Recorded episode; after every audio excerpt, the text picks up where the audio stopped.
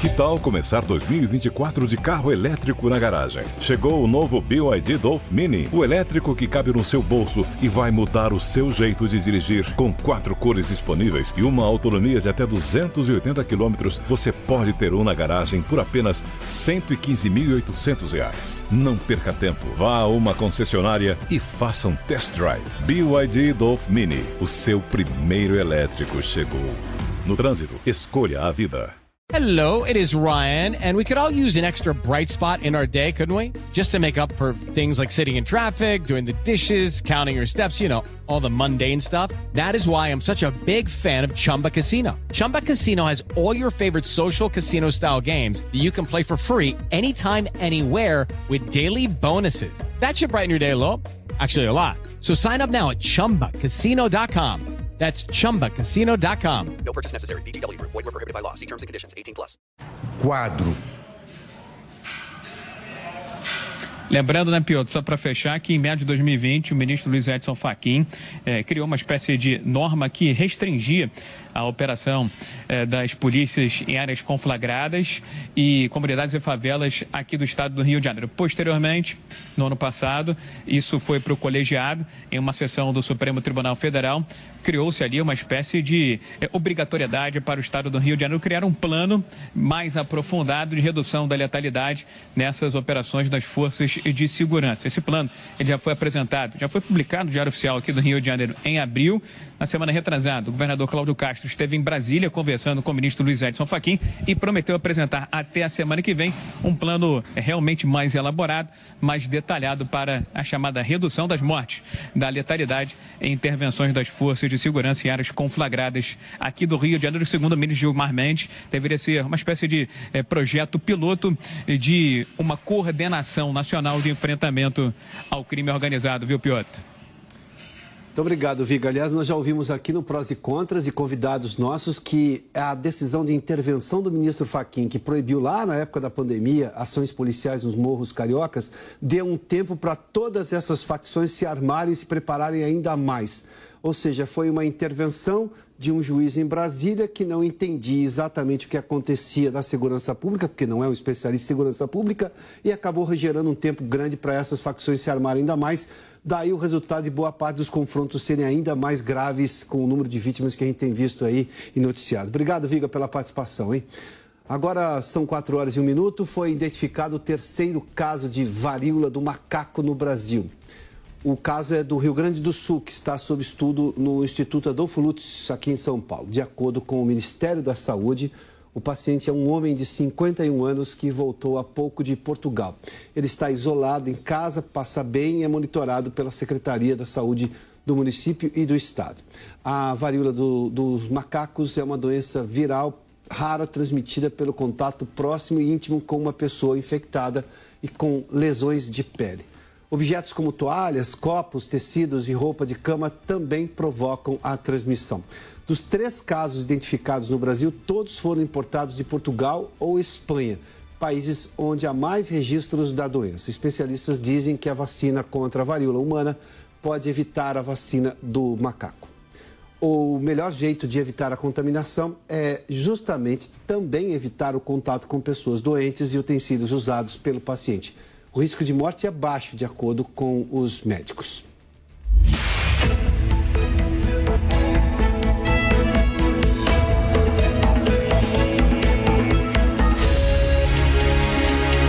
Eleições 2022. O ex-governador de São Paulo, João Dória, divulgou hoje o seu futuro político depois de desistir da disputa pela presidência. A repórter Nani Cox tem mais informações. Exatamente. Três eh, semanas depois de anunciar a desistência da pré-candidatura ao Palácio do Planalto, o ex-governador de São Paulo, João Dória, anunciou então que vai deixar a vida política e voltar para iniciativa privada. Ele, que também é empresário, aceitou o convite do ex-ministro Luiz Fernando Furlan para integrar o conselho do LIDE, que é aquele grupo de líderes empresariais. Furlan é chairman do LIDE e faz parte, inclusive, esse grupo do Grupo Dória. O ex-ministro da Fazenda, Henrique Meirelles, também vai se juntar ao conselho. Essa função é pro bono, então eles não vão receber nenhum tipo de remuneração e já passam a exercer o cargo no dia 1 de julho. Apesar de sair da vida política, João Dória disse que continua no PSDB e que vai se manifestar quando houver ataques à democracia. Eu continuo no PSDB, não me desfiliei e não vou me desfiliar do PSDB. As razões que me filiaram ao PSDB em, no ano 2000 são as mesmas que me mantêm no PSDB no ano de 2022. A convicção de que a cidadania se faz também pelo ato da sua decisão partidária, sua decisão e as suas convicções, independentemente de ideologias. Sempre que houver medidas que coloquem em risco a institucionalidade, a Constituição e a democracia, como voz de um cidadão, de um brasileiro, de um ex-prefeito de São Paulo e um ex-governador, eu vou me manifestar. Olha, sem mencionar diretamente as pressões pela desistência da pré-candidatura e também a falta de apoio dentro do partido, João Dória lembrou da participação dele nas prévias do PSDB. O único homem público, ou única pessoa pública que disputou três prévias no Brasil e, circunstancialmente, as três prévias foram vencidas dentro do PSDB, do meu partido. Tomei a decisão, como vocês todos sabem, de deixar a minha postulação, ainda que legitimada pelas prévias, para a presidência da República em nome do PSDB, dadas as circunstâncias que todos vocês, todos vocês já sabem e conhecem. Mas isso uh, não me coloca em antagonismo ao PSDB. O ex-governador completou que deixa a vida política muito orgulhoso do trabalho feito. Saí da minha vida profissional, empresarial, para vir para a política. E ao longo desses seis anos, ao lado de companheiros que estão aqui e de muitos que não estão, uh, cumpri o meu dever, cumpri a minha obrigação. Fizemos mandatos corretos, inovadores, transformadores e honestos.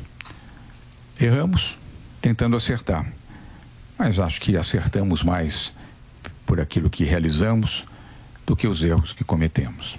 Olha, esse anúncio foi feito durante um café da manhã com jornalistas realizado em um hotel no centro de São Paulo. Também participaram desse encontro o ex-ministro e ex-secretário da Fazenda, Henrique Meirelles, que justamente, como dissemos no começo, se junta a João Dória no conselho do LIDE. Também participaram o presidente municipal do PSDB, Fernando Alfredo, o presidente estadual do partido, Marco Vignoli, e o ex-ministro Antônio Embaçaí, que também é tesoureiro do PSDB. Eu volto com vocês nos estúdios. Agora são 4 horas e 6 minutos. O ex-governador do Rio Grande do Sul, Eduardo Leite, anunciou hoje que vai se candidatar novamente ao governo do estado. Passados 77 dias da renúncia ao cargo, ocasião em que ele disse que o gesto não lhe retirava nenhuma possibilidade e oferecia todas a, a, as possibilidades, o Tucano está de volta ao ponto de partida. Em entrevista coletiva ao lado do atual governador, Ranolfo Vieira Júnior, Leite afirmou que a decisão foi coletiva e tomada em comum acordo com Ranolfo. questionado sobre o Rio Grande ser o plano B em sua carreira, o ex-governador disse que ser presidente, se, se ser presidente fosse o plano A, ele teria trocado de partido. Bom, então ele deixou o cargo para concorrer à presidência da República, perdeu as prévias do PSTB, que nem vai ter candidato próprio mais, vai apoiar Simone Tebet e agora vai voltar, portanto, a concorrer ao governo do estado do Rio Grande do Sul, o Eduardo Leite. Agora são 4 horas e 7 minutos. O governo tenta editar medidas para controlar a inflação. Como vimos há pouco, deve ser votado ainda hoje o projeto de alíquota do ICMS dos combustíveis no Senado, porque já foi aprovado na Câmara, né? O preço nas prateleiras do mercado também incomoda a equipe do presidente Jair Bolsonaro, como a todos os brasileiros. O ministro Paulo Guedes até fez um apelo na semana passada. Essa tentativa de combate à inflação é o tema do nosso debate de hoje, de, o segundo debate de hoje aqui no Prós e Contras. Quem tem razão? Para esse debate, nós recebemos o professor de Economia, Roberto Dumas, do INSPER, e também o professor de Finanças do Mackenzie, Josilmar Condenon Cia. Senhores, sejam bem-vindos, boa tarde. Eu começo com o professor Dumas. A frase em questão que gerou, digamos, todo um debate no país foi do próprio ministro Paulo Guedes, que ele disse pedir aos supermercadistas ele não estava sugerindo controle oficial de preços, não ia ter tabela da Sunab, nada disso, para quem conhece a Sunab, enfim, né? É uma coisa já de quem tem acima de 40 anos, mas vamos lá. É, não era nada disso, era, um, digamos, um pedido aos supermercadistas que não repassassem os preços por pelo menos uns três, quatro meses para evitar justamente um problema maior. Ah, doutor Roberto, por gentileza, na sua opinião, é possível esse patriotismo ah, por parte dos empresários, levando-se em conta a situação atual? Veja, primeiro deixar claro que, como você bem colocou, Piotr, Uh, não houve em nenhum momento uma imposição de congelamento, não existe tsunami. Isso nós já passamos. Eu passei na época de cruzado, cruzado novo, etc. Foi apenas um pedido, se é possível manter o congelamento. Agora, isso vai depender muito também, eu acho um pouco difícil, depende de como estão as margens de supermercados, porque, óbvio, eles vão querer manter as margens de certa maneira intactas. Agora, é importante deixar claro que eu acho que o que é mais relevante aqui é que existe o que é certo. Eu acho sempre o seguinte: o que é certo é certo. Se por um acaso Paulo Guedes tivesse vindo à televisão, à mídia pública, e falasse eu estou decretando congelamento, isso nós, como economistas, seríamos primeiro, os primeiros a falar isso é um absurdo. Isso aconteceu em 86, nós não estudamos, nós vivemos isso. Uhum. Isso nós vivemos na Argentina, estamos vivendo, isso é um absurdo. Mas não é isso que ele está falando.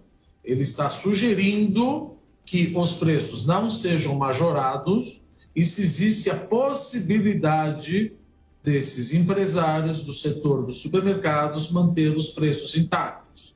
Agora, cada um sabe onde aperta o carro. Eles, obviamente, que vão tentar fazer o possível. Mas é importante deixar claro o seguinte: não é questão, eventualmente, de patriotismo. Ninguém vai querer deixar dinheiro na mesa se a demanda continuar aquecida. Mas que em nenhum momento Paulo Guedes e nem o presidente falaram. Sim. O nome congelamento, na realidade, vamos ser sinceros, deveria ser abandonado isso daí. Eu falo, olha, dá para vocês não aumentarem o preço, porque a hora que você fala congelamento, toda a mídia que quer ir contra já está falando, olha, estão sugerindo congelamento. Não foi isso que sugeriram. Sugeriram apenas que, olha, nós estamos fazendo o nosso trabalho pelo lado da política monetária contracionista, em que pese está fazendo a parte da política fiscal, não rompendo o teto de gasto, apesar de já romper o teto de gasto, mas um pedido para a população e quem é empresário decide se vai subir ou não vai subir o preço. Então eu acho estranho, Piotr, uma discussão tão grande por Sim. simplesmente um pedido do governo. Falar ah, isso não é liberal. Aonde que não é liberal? Trump pedia para Jeremy Powell não subir as taxas de juros ou baixar as taxas de juros. Qual é o problema do governo pedir alguma coisa? Ele pode pedir o que ele quiser. A questão é saber impor. Não foi imposto nada. Sim. Pedir é legítimo. Que é, se você quiser atender o pleito do presidente do Paulo Guedes, você tem. Assim como o Trump, que todo mundo falava que era liberal, etc. Tal, ele falava: olha, está na hora de baixar a taxa de juros. E não abaixaram a taxa de juros. É simplesmente um pedido. É muita narrativa, é muita conversa uhum. para pouco, muita farinha para pouco pirão, vamos dizer assim. Eu acho que é muita conversa para pouca relevância. Foi apenas um pedido. Eu não sei se o professor Josimar, que aliás é um prazer estar aqui com o senhor, conheço, e essa é a minha opinião. Eu acho que muita politização de uma coisa que interpretar errado. O nome congelamento não cai bem, é óbvio. Ele apenas pediu, não impôs. Então, eu acho uma grande bobagem ficar discutindo uma coisa que foi apenas um pedido do executivo. Uh, professor, eu vou, antes de ouvir o professor Josimar também, é, houve má fé, porque a expressão dava voluntário. O próprio ministro falou a expressão voluntário. Segurem as suas tabelas, ou seja, era a tabela de cada rede de supermercados. Mas, enfim, veio a história do congelamento, aí as redes sociais pegam fogo. Professor Josimar, qual é a sua opinião sobre esse caso? Porque nós estamos vivendo uma inflação que, para nós mesmos, é atípica. Porque uhum. a gente conhece a inflação de erros uh, de política econômica domésticos, nossos não é o caso desta inflação, porque a gente tem as causas como coisas que a gente não tem nenhum controle. O preço do petróleo no mercado internacional e tampouco a guerra na Ucrânia. Na sua opinião, professor, é possível esse esforço empresarial neste momento? Olha, pedir esforço para os empresários é muito difícil, ainda mais num segmento que você é bastante competitivo, é, como é nos supermercados, nas redes você pode ter alguma margem, alguns produtos, alguns segmentos que podem ser uh, reduzidos, mas não, você não vai conseguir acertar isso.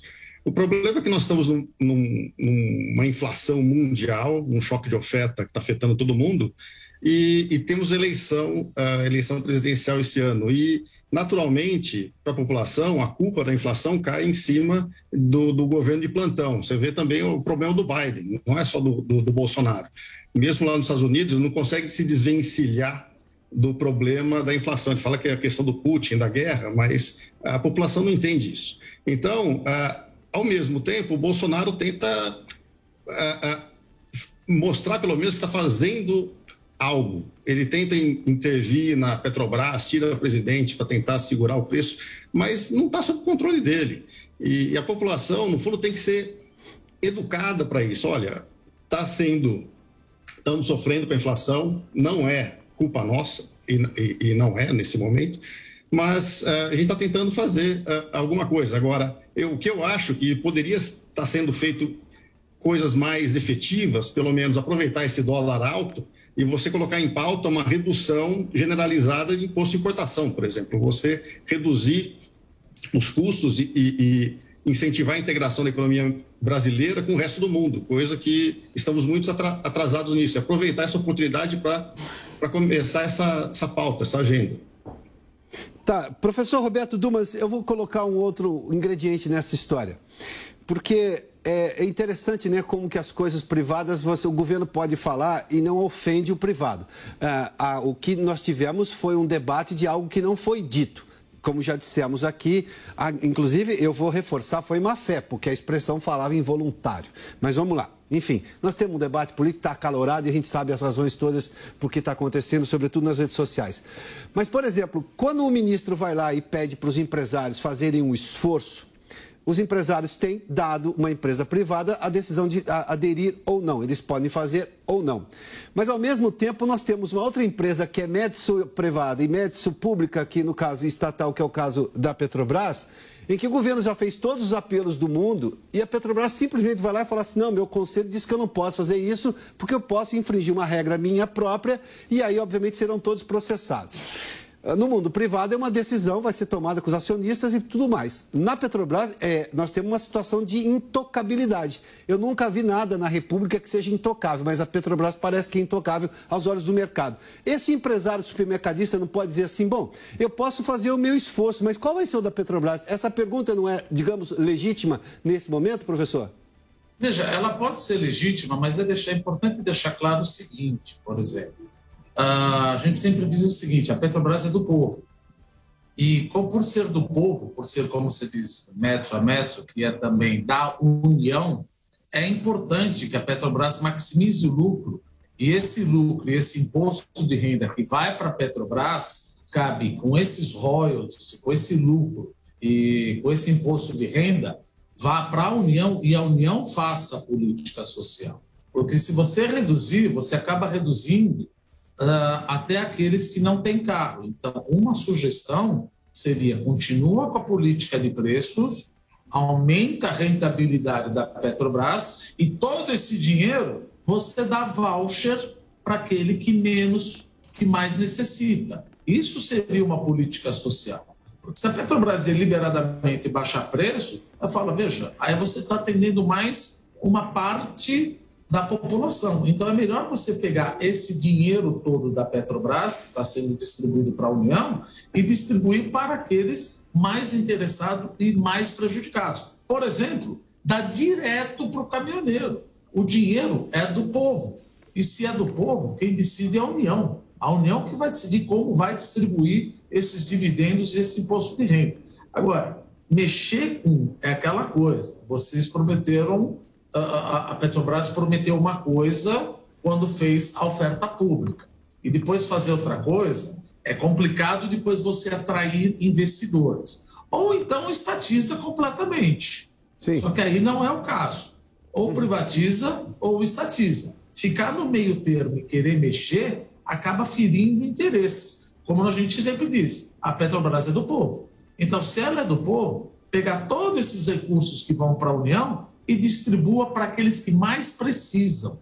Aí sim você tem uma política social com uma visualização nevrálgica, um ponto nevrálgico. Uhum. Você atende a maior necessidade daquele que mais precisa. Professor Josimar, é, essas sugestões dadas aí pelo professor Dumas, eu só preciso fazer algumas considerações. O dinheiro que a União recebe da Petrobras é carimbado dentro do orçamento. Esse é um problema. O outro de, por exemplo, se conseguir fazer lá uma bolsa caminhoneira, qualquer voucher, neste período eleitoral, o TSE lá atrás não conseguiu responder uma pergunta do executivo se uma redução de impostos poderia ser encarada como um crime fiscal que geraria, obviamente, um processo de, de responsabilidade do presidente e talvez até um impeachment. Ou seja, as, tecnicamente, tudo isso parece ser, na teoria, muito bom. O problema é que a prática brasileira não permite isso no ano que nós estamos vivendo, sobretudo nesse momento eleitoral. Então, qual é a sua opinião, professor? É, eu acho o seguinte: primeiro, eu concordo quase que inteiramente com o professor Roberto Dumas sobre esse aspecto. Eu só não colocaria o dinheiro uh, para os caminhoneiros. Os caminhoneiros estão tá no mercado que o custo do transporte iria aumentar, a economia ia uh, se ajustar, e sim mais para as pessoas que consumiriam uh, gás de cozinha, que são os mais pobres. do ponto de vista da Petrobras, é, ela, primeiro, antes de pensar ah, ser viável ou não, a gente pensar por que, que a Petrobras está blindada com esse novo estatuto? Por conta do, dos desmazelos que a Dilma fez. A Dilma usou uh, uh, o preço da gasolina, ficou congelado durante todo o, o, o primeiro governo dela, de modo eleitoral. Enquanto o, o, começou com o petróleo a 60 dólares, subiu para 100 e ela manteve congelado o, os preços internos. Isso acabou com a Petrobras. Foi pior do que a corrupção, que, que todo mundo acha que a Petrobras quebrou por conta da, da do petrolão, mas na verdade foi essa, essa campanha, esse subsídio que, que ela deu generalizada para todo mundo às custas da, do, do, da Petrobras. Então, é, eu concordo também com o professor é, Roberto Dumas de aproveitar esse lucro excedente uh, uh, que os dividendos que Petro, uh, o governo vai receber para isso sim financiar o subsídio à, à, à população mais carente, mais vulnerável. Agora, o dinheiro é carimbado, mas você tem maneiras de, de se fazer. Eventualmente, aquele dinheiro você pode mandar para outro lugar, mas você pode, uh, um, um, outros canais, se você consegue fazer o orçamento secreto, Uh, isso aí não é desculpa, uh, desculpa mas uh, tem meios para se fazer isso, para chegar o dinheiro na, na, na, mão dos mais carentes, mesmo nas, em ano eleitoral. Olha, como a gente avançou nesse debate, inclusive com os argumentos que os senhores trouxeram aqui. Professor Dumas, por gentileza, um último minuto para o senhor, para suas considerações finais o que podemos fazer diante desse embrólio todo? Porque fato é que, independentemente do tempo em que o Senado vai levar para votar essa questão do ICMS, que é mais uma tentativa, o brasileiro está enfrentando uma inflação como ele não via há muito tempo e de causas que não são domésticas, ou seja, a gente tem muito pouco controle. Na sua opinião, o que é possível ser feito agora? Por gentileza, um minuto. Já não tem muito que possa ser feito, a não ser pelo lado da política monetária e política fiscal. Lançar um apelo junto aos supermercados já foi feito. Lançar um apelo junto à Petrobras já foi feito, assim como uh, Donald Trump fazia em relação à taxa de juros. Agora, o governo já colocou, nós temos uma pencha absolutamente liberal, e é isso que a gente quer ser. Intervir, obviamente, não está acontecendo isso, mas é óbvio que vai tentando trocar cada vez mais o presidente mas o que o, essa blindagem, como bem colocou o professor, foi subproduto do que aconteceu com Dilma. Foi subproduto do que aconteceu no, no, no, governo passado, que acabou prejudicando e vi hoje. É uma empresa mista. Se é uma empresa mista, não tem como você segurar o preço dela. Você tem que deixar o um negócio de mercado. Ou, se não, sugira que seja completamente estatizado. Só que aí você não vai ter acionista botando dinheiro nela, nós entraríamos numa Venezuela. Sim. Ou estatiza ou privatiza. Ficar no meio do caminho parece que está sendo um problema aqui. Professor Josimar, por gentileza, as suas considerações finais em um minuto. Bom, é, a questão do ICMS é, é um, um casuísmo aproveitar esse, esse momento para deixar nosso sistema tributário ainda mais confuso. Uh, eu acho que não é a solução uh, que, que, nós necessitamos. E, e, outra coisa, a gente, mesmo assim, a gente não, vai, não consegue controlar o preço internacional do petróleo.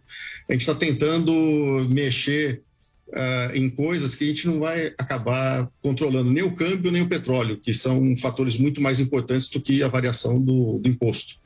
Tá? E nós estamos precisando arrecadar mais, uh, ter um menor déficit fiscal. Então, não é, não é o caminho. Senhores, muitíssimo obrigado pela participação no debate. O professor Roberto Dumas e Josilmar Cia também que estiveram conosco aqui no Prós e Contras. Boa tarde, hein? Agora são 4 horas e 24 minutos. Continuamos a falar de economia, agora com a nossa colunista, a Camila Abdelmalak. Camila, bem-vinda. Obrigada. Eu... Nesse cenário todo, você vê que esse assunto não para porque o problema não para. E daí, obviamente, há sempre uma discussão para buscar soluções novas. É, só para de novo trazer a informação: não foi nenhuma decisão do governo de congelamento oficial foi um pedido de adesão voluntária em que os supermercados fizessem, digamos, segurassem os preços das próprias tabelas, ou seja, não ia ter preço de cima para baixo. Para quem tem mais de 40 anos sabe que foi congelamento lá atrás, com tabela da Tsunami, enfim. Enfim, isso, isso é impraticável hoje. E o ministro uh, Paulo Guedes em nenhum momento chegou a dizer isso aí. Mas vamos lá.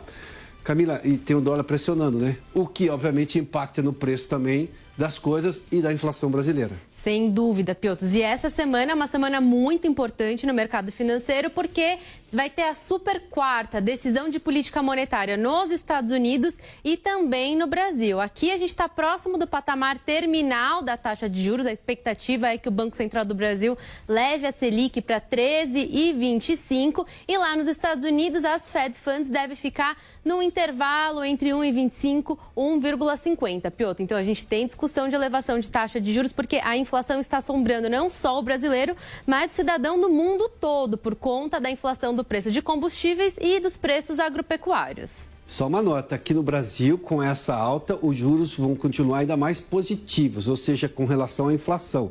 No caso americano, por mais que suba esse um ponto, talvez, não é isso? 75? 0,5 ponto percentual de elevação de juros, mas a expectativa é que o patamar terminal da taxa de juros uhum. nos Estados Unidos será 3%. Ainda assim, o que o Piotr está comentando aqui com a gente é que a taxa de juros real descontada a inflação nos Estados Unidos, que é de 8,6%, vai continuar negativa. Agora são 4 horas e 26 minutos, daqui a pouco. Então vamos lá, vamos no telão que nós temos mais informações, é isso? Está aqui a taxa de juros agora do Banco Central. Bom, a, o Copom começa a reunião amanhã, terça, mas só anuncia o resultado na, na quarta-feira. Está aqui, a atual de 12,75, a expectativa com essa alta de meio ponto vai a 13,25 na quarta-feira, ou seja, 0,5 é, é, ponto percentual, né? E os Estados Unidos, 0,75, é, entre 0,75 e 1, subiria para 1,25,1,50. Jovem Pan. No restaurante A Bela Sintra, a verdadeira gastronomia portuguesa vai encantar seu paladar. Para pedir de entrada, salada de gambas com aspargos empanados com amêndoas. Sugestão de prato principal: o delicioso misto grelhado do mar com molho picante. Ou a lagosta a termidor com arroz puxado. E de sobremesa, trio de doces conventuais. Restaurante A Bela Sintra. Rua Bela Sintra, 2325 Jardim Paulista. Copa do Mundo do Qatar 2022. Oferecimento Loja 100. Preço, prazo, crédito, entrega, montagem. Loja 100 é solução completa. Bob, o melhor site de apostas do mundo agora no Brasil. Brasil Wanna Bet. Vai de bob.com. Tectoy agora também é automação comercial. Uma nova fase para o seu negócio. E consórcio Mage. Imóveis, veículos, caminhões e tratores. Planos até 10 anos sem juros. Simule já. consórciomage.com.br Toda seleção tem aquele que é o cara, queridinho da torcida. Esse é o caso de Kylian Mbappé. O garoto, que foi campeão do mundo aos 19 anos, agora quer repetir o feito. E o momento que ele vive é muito bom Durante a temporada pelo PSG, quando Neymar e Messi e outras estrelas estavam machucadas, quem carregou o piano além de tocar foi ele. Pela seleção francesa, ele tem bons números. Já balançou as redes em 26 oportunidades e 54 partidas, uma média de 0,48 gols por jogo. Talvez ele possa superar Thierry Henry, maior artilheiro francês da história com 51 gols feitos. E o tempo está a seu favor, pois à sua frente estão jogadores já aposentados ou que caminham para o final de carreira. E um detalhe é que a Tartaruga Ninja faz aniversário no dia 20 de dezembro. A Copa do Mundo do Catar termina no dia 18, ou seja, esse poderia ser o presente mais do que ideal da carreira do jogador. Os pingos nos is. Os pingos nos is. Política, economia e a análise das notícias do dia em um bate-papo com o time de comentaristas que não tem medo de dizer a verdade. Os pingos nos is. De segunda a sexta, na Jovem Pan News. Guerra na Ucrânia. E seguimos em caráter de plantão para trazer as últimas informações. No país, nós tivemos bombardeios na cidade de Kharkiv, na cidade de Dnipro, na cidade de Mariupol. A cobertura completa de um conflito que não tem hora para acabar. Um olhar atento e as análises de especialistas sobre os impactos dessa guerra 24 horas por dia. Uma programação completa e dedicada leva a informação de qualidade até você. Jovem Pan News.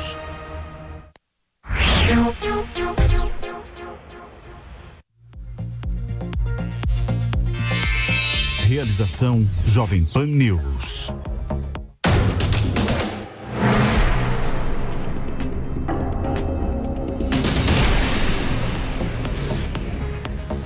Nós estamos começando o programa Opinião e nesse exato momento eu conto com a participação aqui nos estúdios da Avenida Paulista dos comentaristas PAN Fábio Piperno e Marco Antônio Costa. Muito boa tarde, senhores. Boa tarde, William. Boa Tudo tarde, bem, Piperno. William Marco. Eu sou William Travassos, trago a partir de agora os principais temas e os nossos debatedores vão analisar. A mulher do jornalista britânico Dom Phillips, Alessandra Sampaio, disse que os corpos dele e do indigenista Bruno Pereira foram encontrados. Eles estão desaparecidos há mais de uma semana na terra indígena Vale do Javari, no Amazonas. Em nota, a Polícia Federal afirmou que foram encontrados corpos, mas que ainda não foram identificados. Em entrevista à Rádio CBN Recife, o presidente Jair Bolsonaro declarou: fizeram alguma maldade com eles e dificilmente a dupla será encontrada. Esse, essa identificação dos corpos ela leva um tempo, então a gente não consegue oficialmente, Marco, declarar esses dois mortos, correto?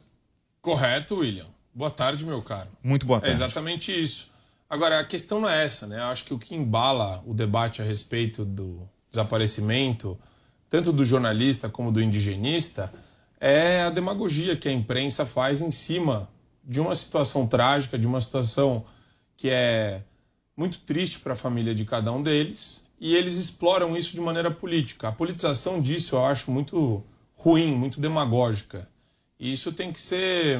Acho que a gente tem o dever de apontar o nível de demagogia da imprensa, o nível de demagogia também de uma série de entidades, né? A Defensoria Pública da União entrou no judiciário junto com mais uma ONG, uma associação, para pressionar a justiça de alguma forma a se debruçar em questões de competência do Poder Executivo e o Judiciário atendendo a essa provocação por meio do ativismo judicial que a gente tanto condena aqui, fez isso, né? tomou uma decisão completamente ativista que ainda subiu para a Suprema Corte e se tornou, na figura do Barroso, do ministro Barroso, uma decisão do Poder Judiciário sobre questões que são completamente atreladas ao Poder Executivo. Quer dizer, parece que Barroso, não sei se ele leu a Constituição, se ele entende da Constituição, mas que o chefe da Polícia Federal, a pessoa encarregada de estabelecer como vai trabalhar, quais são os parâmetros e como vai se desenvolver a atividade é o chefe do Poder Executivo. E você tem toda uma cadeia hierárquica dentro do Executivo que vai estabelecer o modus operandi, como isso vai funcionar direito. Então, A- a- o que me incomoda é essa demagogia da imprensa, essa demagogia midiática misturada com ativismo judicial sobre esse assunto. Uh, Piperno, o senador Randolph Rodrigues solicitou nesta segunda-feira a criação de uma comissão externa temporária para investigar o caso envolvendo o jornalista e Tá o vendo? Pior ainda, agora um cara do legislativo fazendo isso. É, Bom, é surreal. É, Piperno, nós tivemos uma redução no número de homicídios no Brasil, é, em torno de 6%, mas nos três primeiros meses é, de 2022 nós tivemos 10.200 pessoas é, mortas, assassinadas no país. É, nessa região do Vale do Javari, é, nós já fizemos, já acompanhamos várias denúncias de grileiros, narcotraficantes. É uma área que está sofrendo várias interferências do poder do, do narcotráfico, mesmo sendo uma região demarcada. Então, assim, o problema no Brasil vai para além da morte, ou suposta morte, do jornalista e do indigenista? William, boa tarde. Na verdade, eles só faziam esse trabalho, essas reportagens, essas investigações, porque há muito crime nessa, nessa região, há políticas muito mal executadas, há, por exemplo, contrabando, desmatamento, há, inclusive, eh, narcotraficantes andando por lá, quase que à solta, há, enfim, grileiros, há uma série de ilegalidades lá e o poder público é quase que, se mostra quase que inerte. E veja, esse caso, ele mostra Peraí, peraí, peraí, muito da incompetência do Brasil para lidar com qualquer coisa, com qual- qualquer problema. E Está veja, politizando. Assim que. bom, Esse caso tem muito de político, a começar, por Gente. exemplo, pela mensagem emitida pelo Exército na- no, no domingo Que retrasado. isso. Veja, o que, que o Exército Brasileiro fez logo que foi notici- noticiado o desaparecimento desses dois? O Exército Brasileiro emitiu uma nota, tá lá no Twitter para todo mundo ver. Eu, enfim, retuitei, todo mundo retweetou isso e tal. Do Exército dizendo o seguinte: estamos prontos.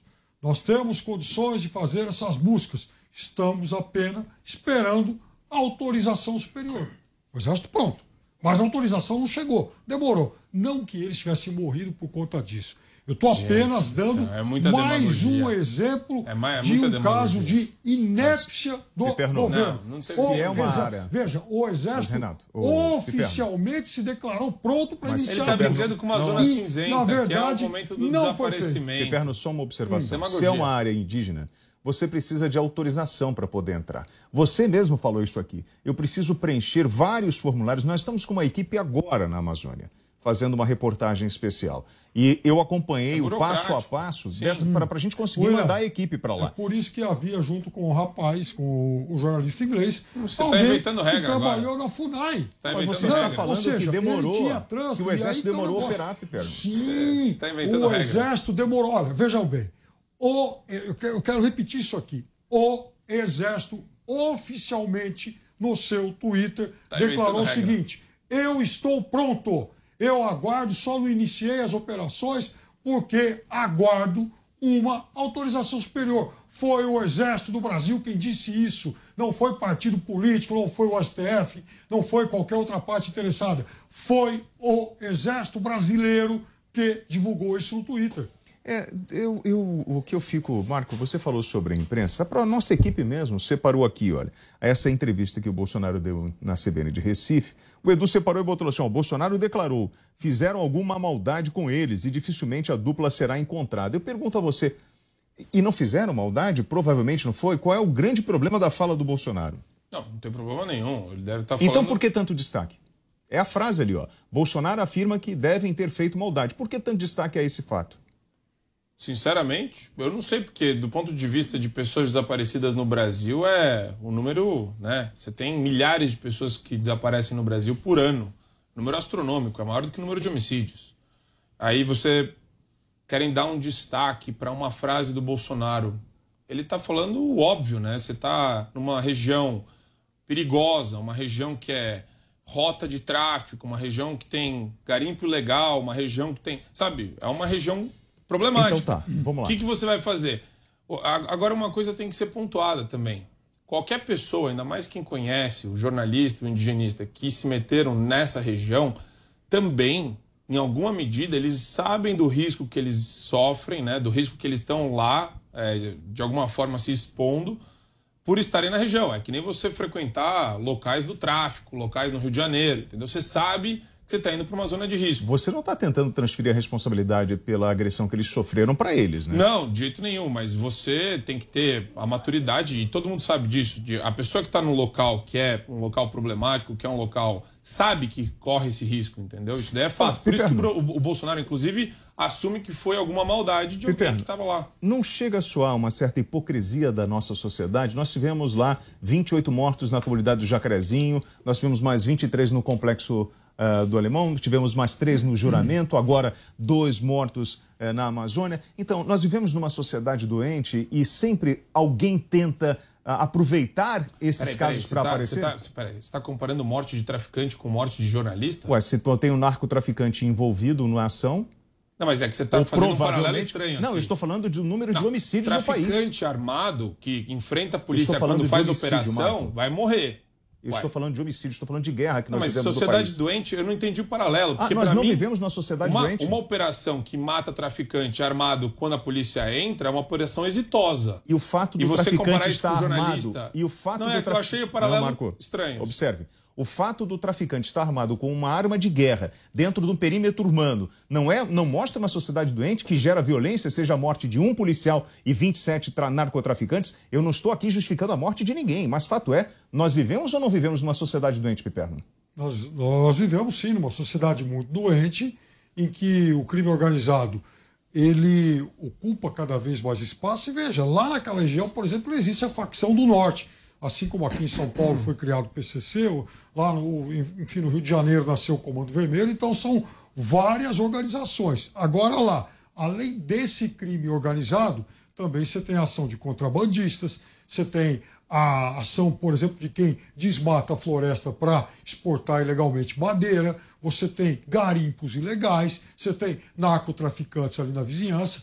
Ali realmente há uma região, a gente falou disso na semana passada, essas, eh, essa região norte, especialmente essa região de floresta e as fronteiras ali do Brasil, que são que se estendem por milhares de quilômetros, eh, elas têm vizinhos muito incômodos e também brasileiros criminosos habitando aquele, né, todo, todo aquele ambiente. Isso é fato. Agora, da mesma forma que existe isso, é muito ruim para o país quando pessoas que vão trabalhar, vão fazer, vão fazer denúncias sobre isso, acabem sofrendo o que provavelmente aconteceu com esses dois. Marco. Agora, quando o presidente fala que provavelmente eles sofreram muita, muita maldade e tudo mais, veja, ou o presidente já recebeu a informação de que, de fato, eles é, acabaram é, sendo vítimas fatais, ou então o presidente apenas fez um exercício especulativo. Então, Marco, dentro desse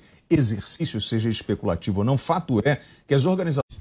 Isso se chama politização de mortes que não tem absolutamente nada a ver com o que ele acabou de falar. Tem muito. Ele O transformou foi em debate tá de palanque político uma- de quinta categoria tá de bar. fazendo uma reportagem, bar. uma investigação. Como é que você vem falar pra mim que o Brasil não protege a? Amazônia, o O bioma? No Meu Brasil, Deus do isso é uma céu. pouca vergonha. Não, Aliás, pouca vergonha é você Brasil- falar isso. O Brasil, Imagina. inclusive, isso é uma pouca vergonha, inclusive, negar isso é uma das grandes O Brasil é um dos mentiras. países que mais preserva Leis foram aprovadas lá atrás. No Ok, governo. Bolsonaro, o tá desmatamento só aumenta. Você tá inventando. aliás, sexta-feira, convido os nossos amigos que tenham dúvida para checar os Ele usa a morte trágica pelo de um jornalista e de um O- higienista para o- promover o- essa pauta. O INPE apontou um novo desmatamento É recorde na. Amazônia. Uma cidade de São Paulo Os e sinais, desde o início os do ano. sinais estão aqui. Nós falamos sobre uma área demarcada com a influência de narcotraficantes. Não quer dizer que foram os narcotraficantes que fizeram alguma coisa contra essas duas pessoas. Mas nós temos aqui no território brasileiro uma certa influência muito significativa e agora, talvez até na política, financiando o jogo político é a grande preocupação. Inclusive, o presidente dos Estados Unidos anunciou no dia 15 de dezembro de 2021, não sei se os senhores lembram, uma ordem para que o Tesouro Americano possa aplicar sanções contra pessoas envolvidas no tráfico interna- internacional de drogas. E lista 25 alvos, 10 pessoas e 16 e 15 grupos. Quem aparece? Uma das principais organizações criminosas do Brasil, PCC, primeiro comando da capital paulista. Quem quer falar sobre É isso? claro, os Estados Unidos. O eles- envolvimento do crime organizado na política. Eles fazem, enfim, os Estados Unidos fazem um combate muito ferrenho, muito duro, esses grupos há muito tempo. Aliás, o Plano Colômbia lá atrás, né, mais de 20 anos atrás, é, era especificamente a respeito disso. Exatamente melhorar o, o combate ao tráfico ao narcotráfico organizado na Colômbia. A partir do momento da prisão do Pablo, do assassinato do Pablo, da, da morte, da execução do Pablo Escobar e também de muitas medidas que o governo colombiano tomou, Assassinato especialmente, Escobar, eu corrigi, falei da morte do Pablo Ah, tá. Escobar, em confronto com a polícia, com organismos de segurança. Sim. Ele que era o narcotraficante mais conhecido do mundo. Então, esses índices começaram a melhorar demais na Colômbia. Agora, parte desse crime organizado também se transferiu para áreas do Peru, da Venezuela e também da Amazônia. Marco, muito show e pouco aprofundamento sobre as ações do crime organizado no país. Eu não sei como isso pode ser utilizado como bode expiatório do governo federal para combate a crime organizado. A gente acabou de falar que a redução aqui de homicídios foi drástica, o combate às drogas é uma pauta prioritária do governo Mas é, ninguém está criticando o governo. Não, o eu, eu- governo sim, é uma pauta. Você Agora, a agora- realidade brasileira, eu de não novo, entendo. a gente pode discutir a realidade brasileira falando que eu já falei agora há pouco. É uma realidade ruim, o número de homicídios é alto, apesar de ter caído drasticamente. Aí o Piper não quer tirar o mérito dessa redução drástica do, do governo federal, porque ele quer atribuir ao lockdown insano, que foi uma medida terrível do ponto de vista econômico, sob Isso. qualquer perspectiva. Exato. Ele Vocês quer, ele quer o atribuir movimento a isso. economia e o tráfico de pessoas. Tudo bem. é. Então vocês, rua, eu vou trazer crime. então o assunto para o, o governo federal. Ah, nós tivemos uma outra declaração feita hoje de manhã pelo presidente Jair Bolsonaro e é sobre os combustíveis. Com a possibilidade de votação e aprovação no Senado Federal do projeto de lei que classifica os combustíveis como produtos essenciais, reduzindo o ICMS deles a no máximo 17%, o presidente Jair Bolsonaro afirmou que a previsão é de que o preço do litro da gasolina caia R$ 2,00 e o do diesel R$ 1,00. Será que nós vamos conseguir fazer isso, Piperno? Eu acho que, primeiro, que esse número absoluto de dois reais para a gasolina está superestimado. Se todos os tributos forem cortados, aí sim. Agora, impressionante, né? Um país de economia liberal taxar esse tipo de, de imposto. De qualquer forma, eu quero ver o seguinte: quando for feita a compensação aos estados, da onde vai sair esse dinheiro? Eu espero demais que esses recursos não saiam da privatização da Eletrobras. Porque eu vou falar uma coisa: já pensou o Brasil vender um patrimônio público para pagar a gasolina Nossa. da Mercedes, do bacana, do barão que sai na rua? Ia ser realmente um descalabro. Da Mercedes. Se for para subsidiar alguma coisa, então que esse subsídio vá para o transporte público. É melhor transporte de pessoas pobres, de pessoas que precisam de mais recursos, do que subsidiar a Mercedes do bacana. Ou seja, o Piperno fala que, na verdade, o governo está aplicando uma medida eleitoreira, é isso, Marco? Beneficiando a classe média? Hum, o Piperno ele vai sempre olhar o copo meio vazio, ele vai sempre achar, tá vendo? De novo, então, reduziu o homicídio. Não.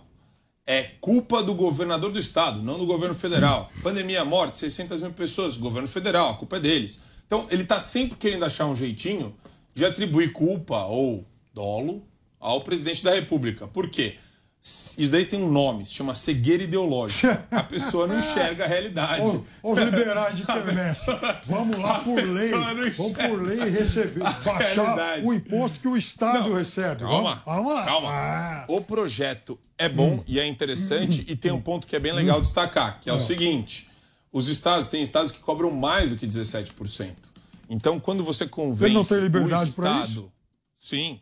Mas Ah. quando você, por meio de uma proposta de emenda à Constituição, consegue empurrar os estados a diminuírem a alíquota. Não, empurrar não. Obrigar. Calma lá. Obrigar. Usa o verbo Você tá correto. nervoso, você tá nervoso. Não, usa o Você tá verbo nervoso, correto. você tá nervoso. Empurrar não é obrigar. Calma. A lei obriga. Você gosta de imposto, Ah, né? Gente, vamos eu lá, nunca vi alguém defender. Eu nunca vi alguém defender imposto alto. Eu Ele está de- defendendo imposto de alto para nenhum, gasolina. Marco, na verdade, eu o que ele- Então, peraí. liberdade. Vamos eu lá. defendo O governo federal Eu deixou defendo muito claro. liberdade. É. Os liberais não. É.